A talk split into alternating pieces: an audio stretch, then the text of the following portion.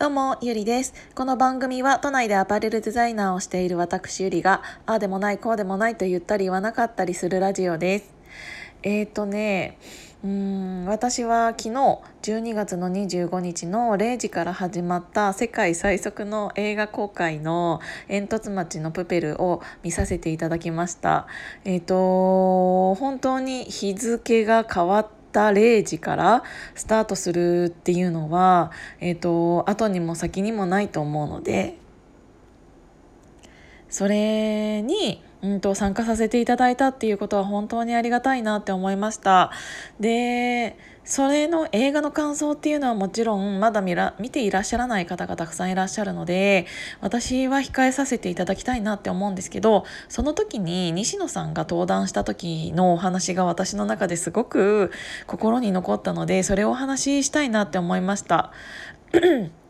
うんと彼が言っていたのは彼が、えーと、小学校中学校ぐらいの時って、えーと、ドリフターズみたいな人たちがいて、うんと、大人が普通にテレビでバカやってた。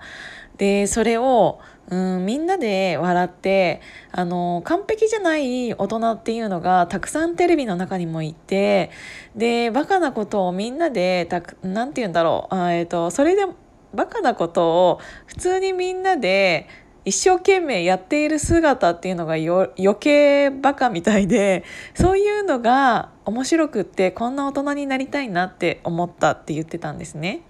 うん、でなんかあの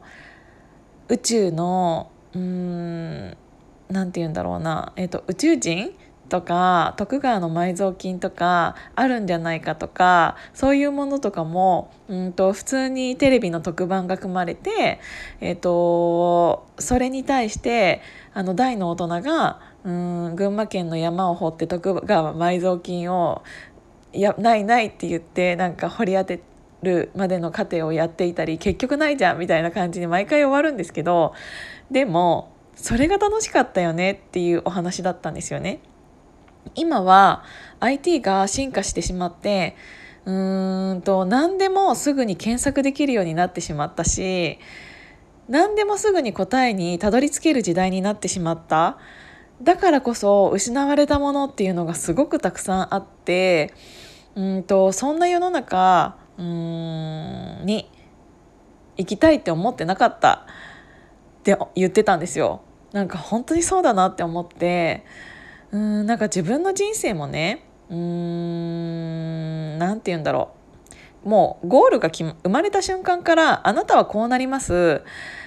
途中でこういうところにぶち当たるけどそれはこういう方向方法で攻略して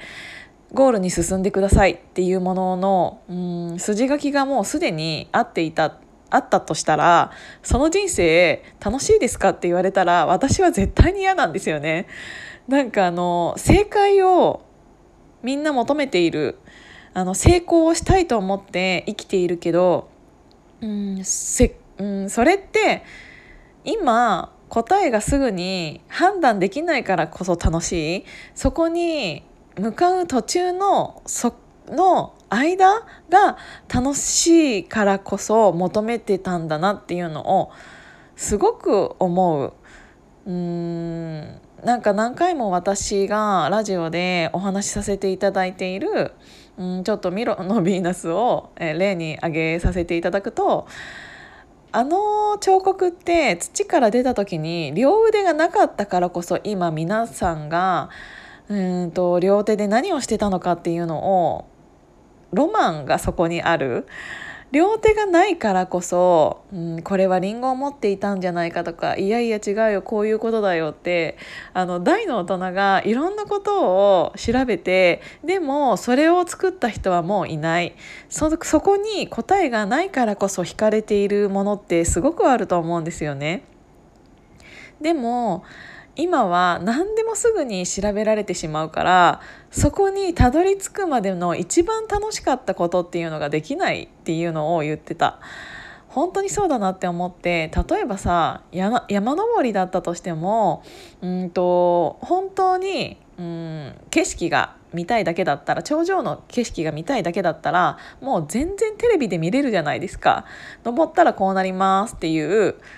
えーと、映像がもうすごく綺麗な映像が見れちゃう。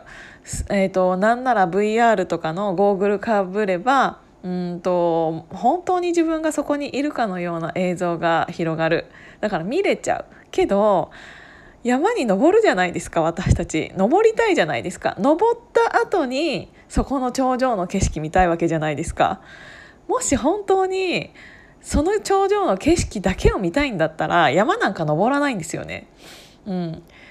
なんかその過程で苦しいから